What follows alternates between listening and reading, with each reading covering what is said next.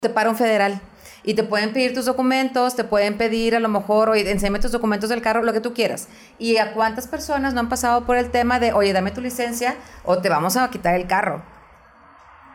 ¿Aplica? ¿No aplica? ¿Me puedo defender? ¿Qué puedo hacer?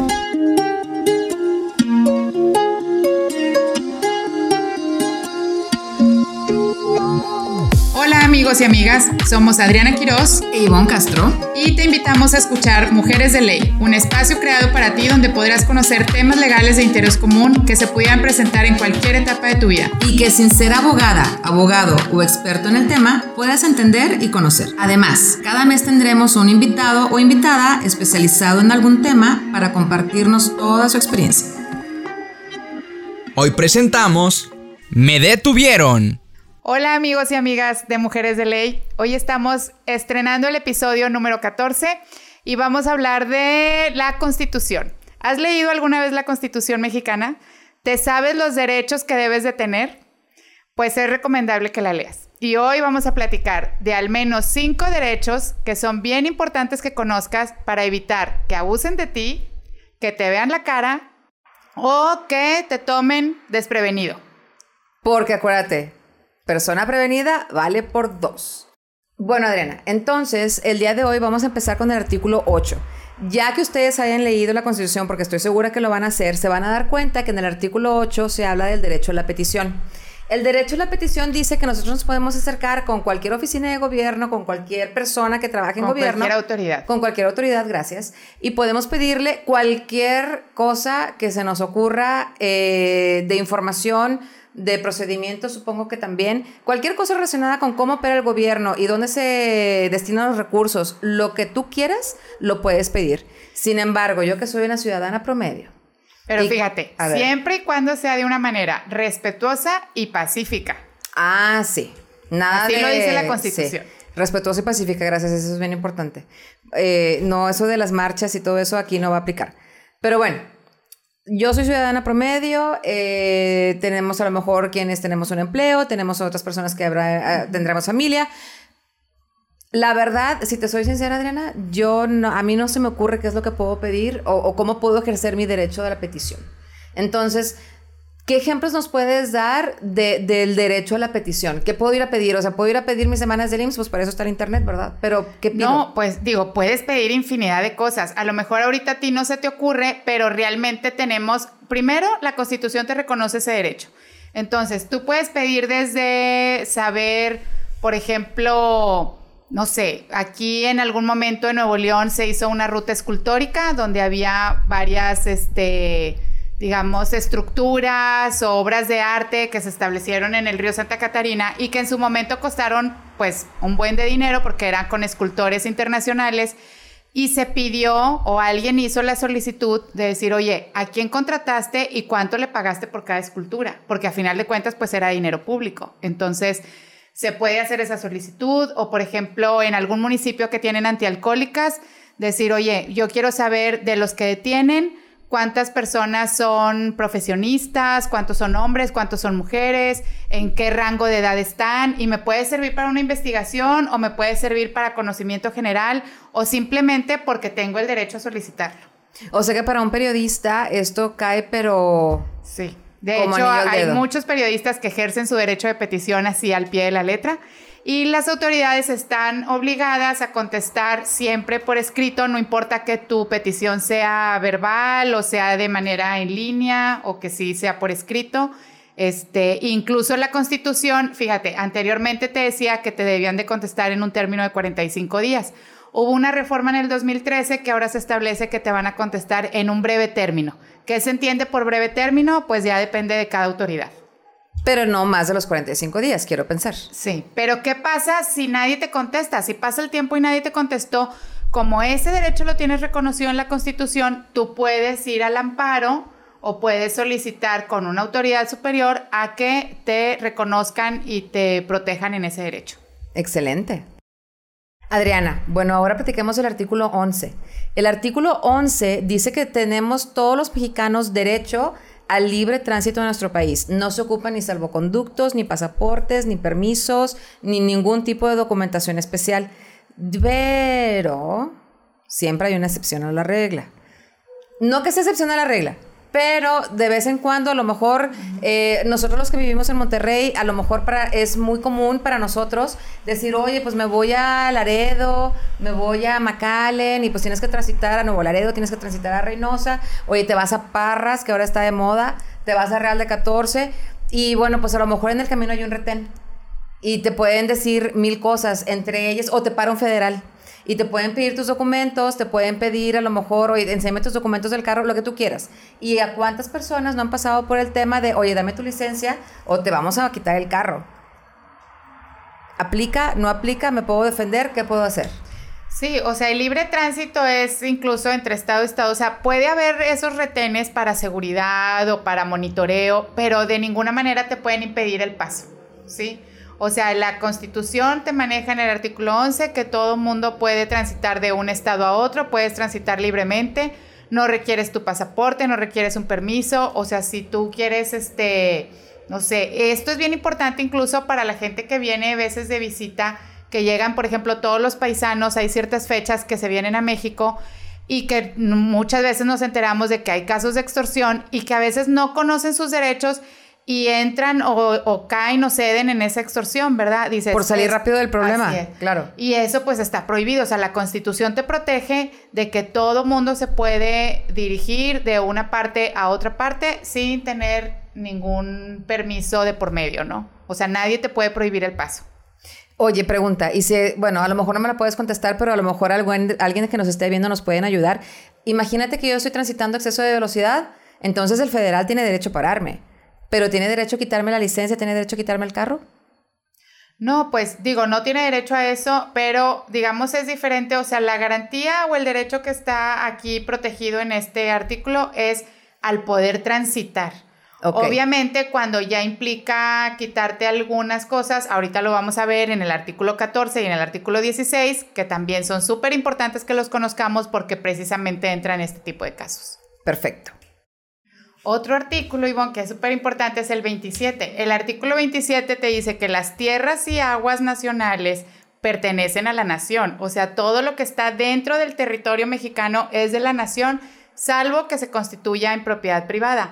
Pero ahí es bien, o sea, por ejemplo, en el caso de las playas, o sea, sí hay ciertas limitantes que te dice, por ejemplo, en el caso de las playas, creo que son alrededor de 20 metros hacia adentro, que es de la nación, o sea, no es propiedad ni de los hoteles, ni de los clubes de playa, ni de, ni mucho menos de un particular, ¿verdad?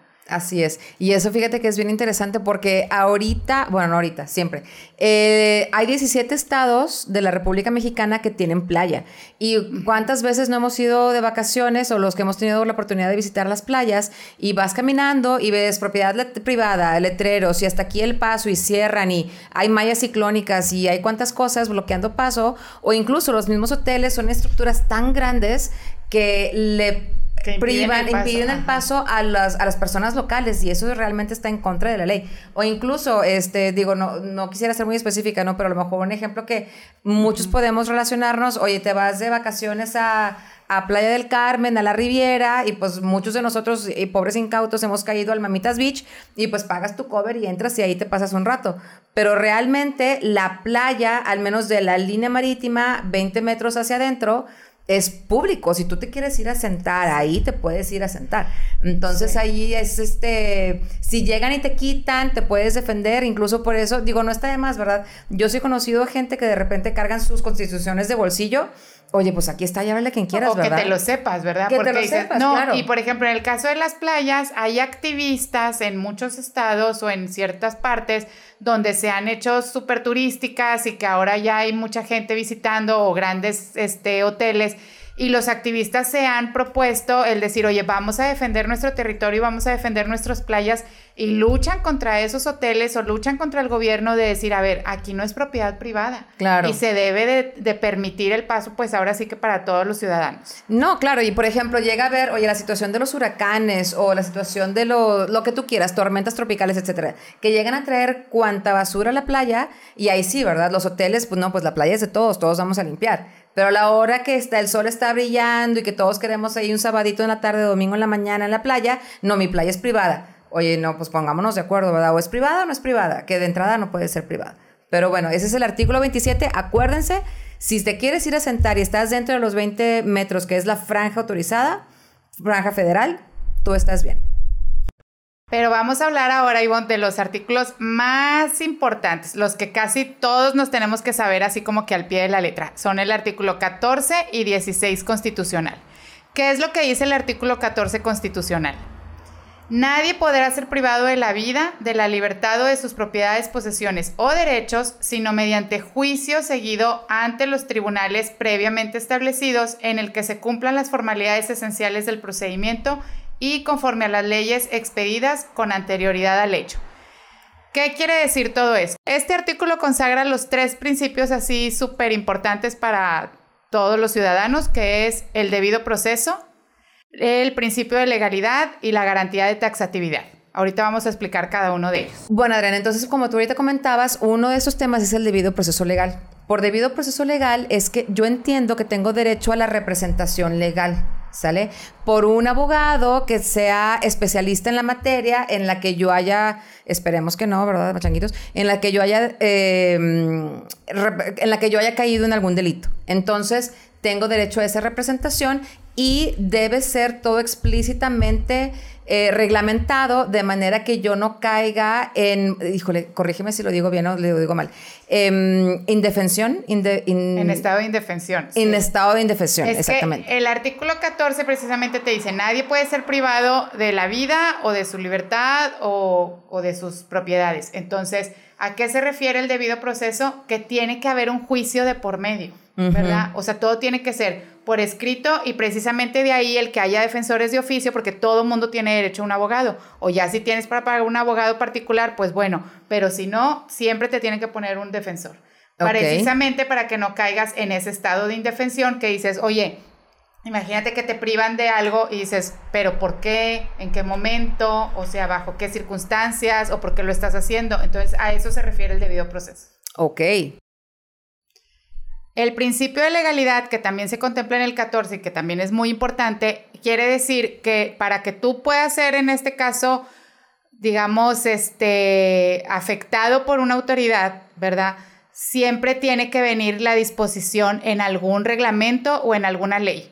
O sea, por ejemplo, si alguien llega a tu casa a hacer una inspección, no puede llegar así como así a decir, oye, vengo a hacer una inspección y entrar sin ninguna orden, ¿verdad? Tiene que venir el por qué te están haciendo la inspección, en base a qué ley, o por ejemplo, cuando te paran por alguna situación de tránsito. Mm. Por eso es bien, bien importante también que conocer el reglamento de tránsito, porque el tránsito solo te puede detener por las cuestiones que vengan ahí. No puede decir, ah, es que ibas pasando y, o sea, si hay una situación que no está contemplada en la ley, a eso se refiere el principio de legalidad. Todas las actuaciones de gobierno o de las autoridades tienen que tener un sustento jurídico. Wow. Oye, bueno, ahorita que ya te metiste en camisa de once varas, Adriana. ¿Por qué? Hablaste del tránsito. Y pues las antialcohólicas, ya viene la calors. Y vienen las antialcohólicas y viene todo lo que las antialcohólicas conlleva. Entonces, si yo conozco el artículo 14 y yo sé que me están parando, obviamente me van a checar si traigo alcohol o no traigo alcohol en el sistema. Pero ahí, si me llegan a decir, oye, ¿sabes que te vamos a quitar el carro, te vamos a quitar la licencia? Y muchas veces, a mí sí me ha pasado, la verdad, sinceramente, que me toca soplarle y pues a lo mejor yo sé que no tomé, pero sale que tomé. Entonces, ahí, que, ¿cómo, ¿cómo me puedo defender yo con este artículo? Es que hay, ahorita vamos a ver el artículo 16, o sea, hay ah, dos cosas, lo que es el acto de molestia y el acto de privación. Los actos privativos es porque alguien te está suspendiendo derechos o porque alguien te está restringiendo eso. O sea, en el caso de las antialcohólicas, la ley establece los casos en los que te pueden sancionar de esa manera, pero igual, tiene que venir la ley, te tienen que establecer el por qué. O sea, no es como que nada más así te van a quitar las cosas. O sea, si resulta que tú estás en un índice del que está prohibido en la ley, pues lo pueden hacer porque el supuesto está contemplado en la ley. Pero si no te demuestran cuánto es lo que tú traes de alcohol y se quieren llevar tu vehículo, eso es lo que no se puede hacer. Ya. Otro de los artículos que tenemos que conocer es el artículo 16 constitucional. El artículo 16, ¿qué es lo que dice? El artículo menciona, nadie puede ser molestado en su persona, familia, domicilio, papeles o posesiones, sino en virtud de mandamiento escrito de la autoridad competente que funde y motive la causa legal del procedimiento. ¿Qué quiere decir todo eso, Adriana? ¿Qué quiere decir? El acto de molestia es diferente al acto privativo, que el acto privativo es el del 14 y el 16 es el de molestia. Cuando el privativo, pues como su nombre lo dice, te privan de algo. Y en el de molestia es no te están privando, pero de alguna manera te están invadiendo tu esfera jurídica. Ok. ¿Eso en qué se traduce?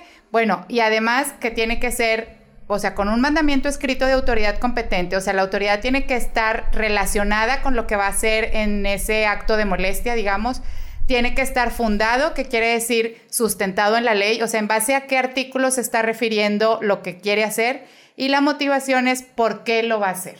Entonces, por ejemplo, si alguien llega a tu casa a hacerte una inspección de, no sé, de la Secretaría de Salubridad o de Salud, que te quieran hacer una inspección porque, no sé, tienen algún reporte de drenaje, etcétera, este, ¿qué es lo que tienen que hacer? Tienen que venir con una orden por escrito donde diga la secretaría que va a hacer la inspección, en base a qué artículos, por qué lo va a realizar y qué es lo que pretende buscar o encontrar con esa, con esa orden.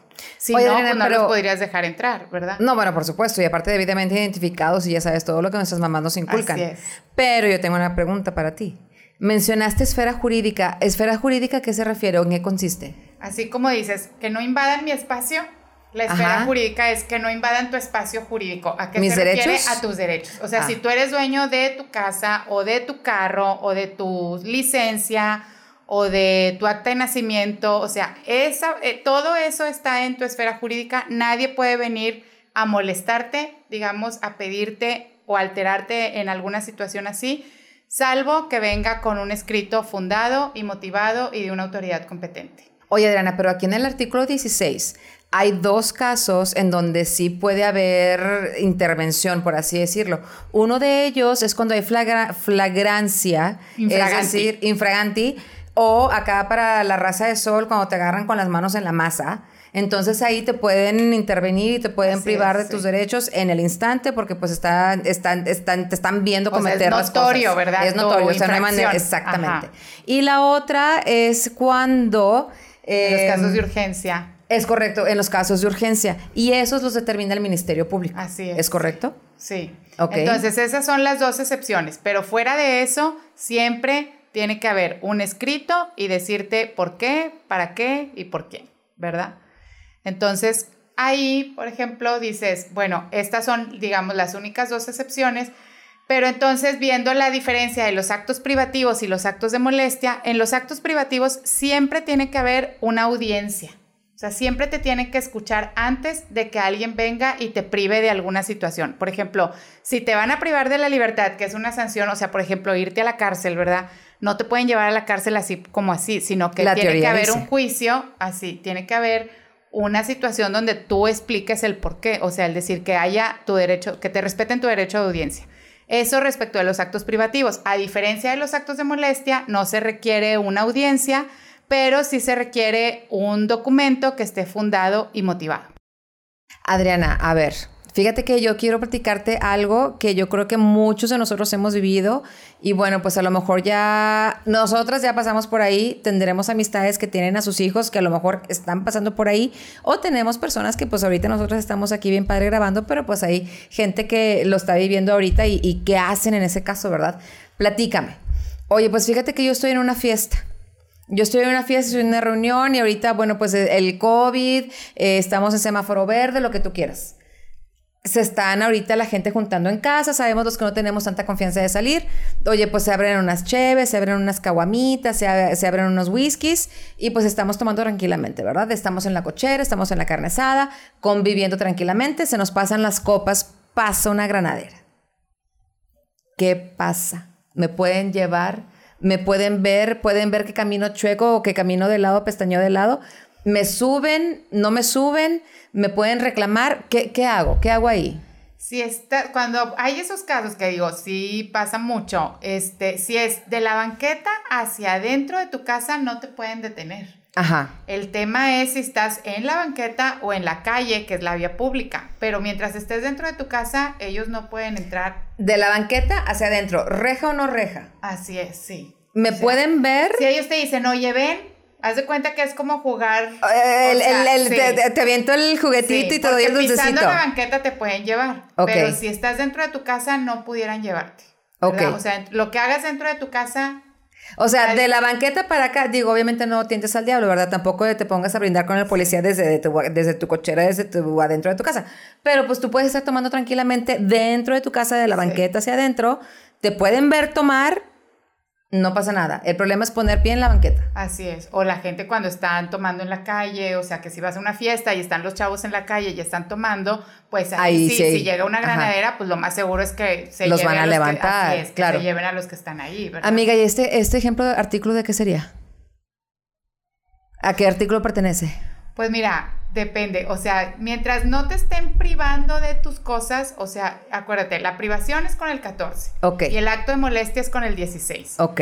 Entonces, vendría siendo el acto, o sea, el artículo 16, porque es un acto de molestia. O sea, alguien viene, una autoridad viene y te está, digamos, haciendo este acto de molestia, que en realidad deberían de, lo que decíamos, dar la fundamentación y la motivación de por qué. O sea, ellos te tienen que establecer en el reglamento dónde está señalada la conducta de que no puedes tomar en la vía pública o que estás haciendo algún alboroto o alguna cuestión por la que ellos pudieran llevarte. Pero tienen que enseñarte el reglamento. ¿Y si no me lo enseñan y me quieren llevar? No, pues digo, ahí es como, o sea, si no te lo enseñan y te quieren llevar, pues ya sería como que tú sola te vas a subir, ¿o qué? Ah, ok. O sea, es mandatorio, es parte del procedimiento del oficial mostrarme dónde está escrito que por eso me va a llevar. Sí. Si no tiene donde está escrito y cuál es la infracción o cuál es lo que la conducta que estás cometiendo, ellos no tendrían por qué llevarte. Ahí se da el caso, por ejemplo, de las desapariciones o detenciones arbitrarias Incluso, fíjate, hay un caso, por ejemplo, en Nuevo Laredo, que están ahorita, digamos, este, o que está muy notorio porque resulta que desaparecieron 45 personas, alrededor de 45 mm. personas, porque los marinos se los llevaron. Wow. Entonces se llevan a la persona y dices, pues nada más los detuvieron, no les dijeron por qué, este, no todos o no se comprobó o no hay un juicio de por medio o un proceso, o sea, lo que decíamos del debido proceso, de decir qué conducta o por qué situación se los estuvieron llevando. Y luego el problema es no nada más eso, sino que se los llevaron y desaparecieron y los familiares no saben dónde están. Entonces, qué estrés. ese tipo de situaciones son las detenciones arbitrarias, son las detenciones que no deberían de suceder y que no deberían de darse porque están violentando el artículo 14 o el artículo 16 constitucional. Entonces, ¿qué pasa, por ejemplo, en el caso de Nuevo, de Nuevo Laredo que les platico? Incluso hubieron dos personas que regresaron.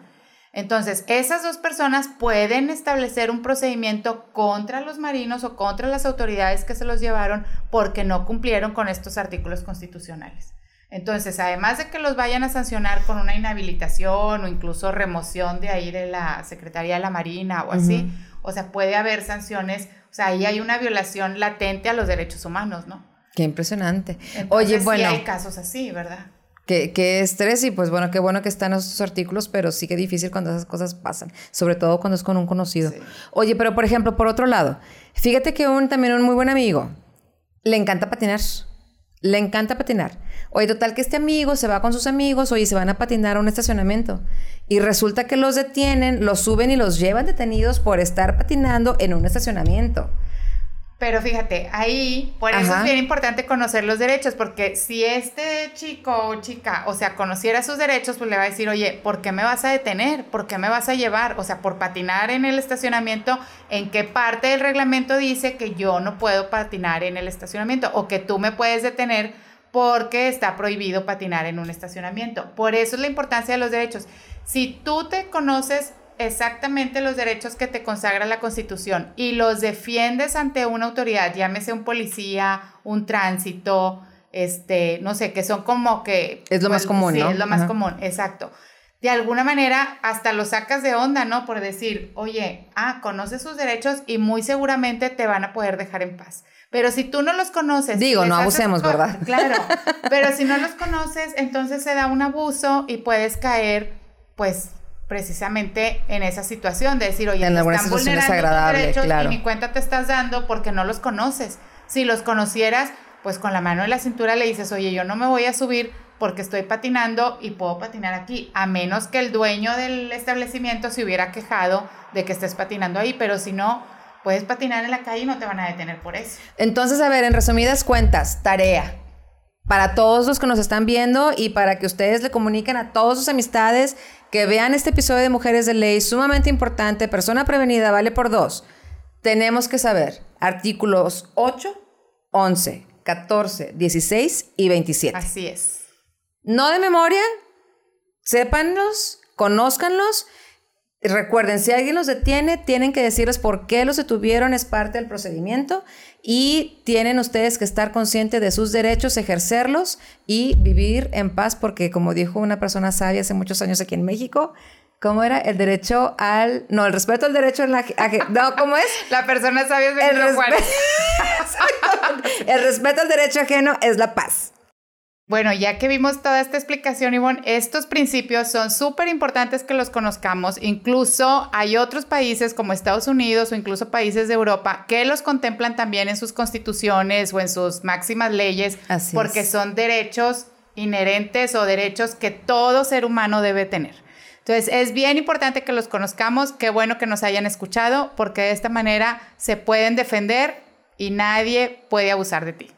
Pregunta, ¿te han corrido de alguna playa? Yo creo que ese es el que más común nos pasa a todos. Si lo han hecho, platícanos tu caso, dinos dónde fue y compártenos para estar al tanto y aparte sobre todo para que todos estemos conscientes y nos familiaricemos más con todos esos aspectos de los que acabamos de platicar. Recuerda darnos un like, si te gustó este episodio, compártelo, ese puede ser el mejor regalo que nos puedes hacer. Haznos llegar tus comentarios, acuérdate de escribirnos a hola arroba mujeresdeley.mx. Estamos para atenderte y escucharte.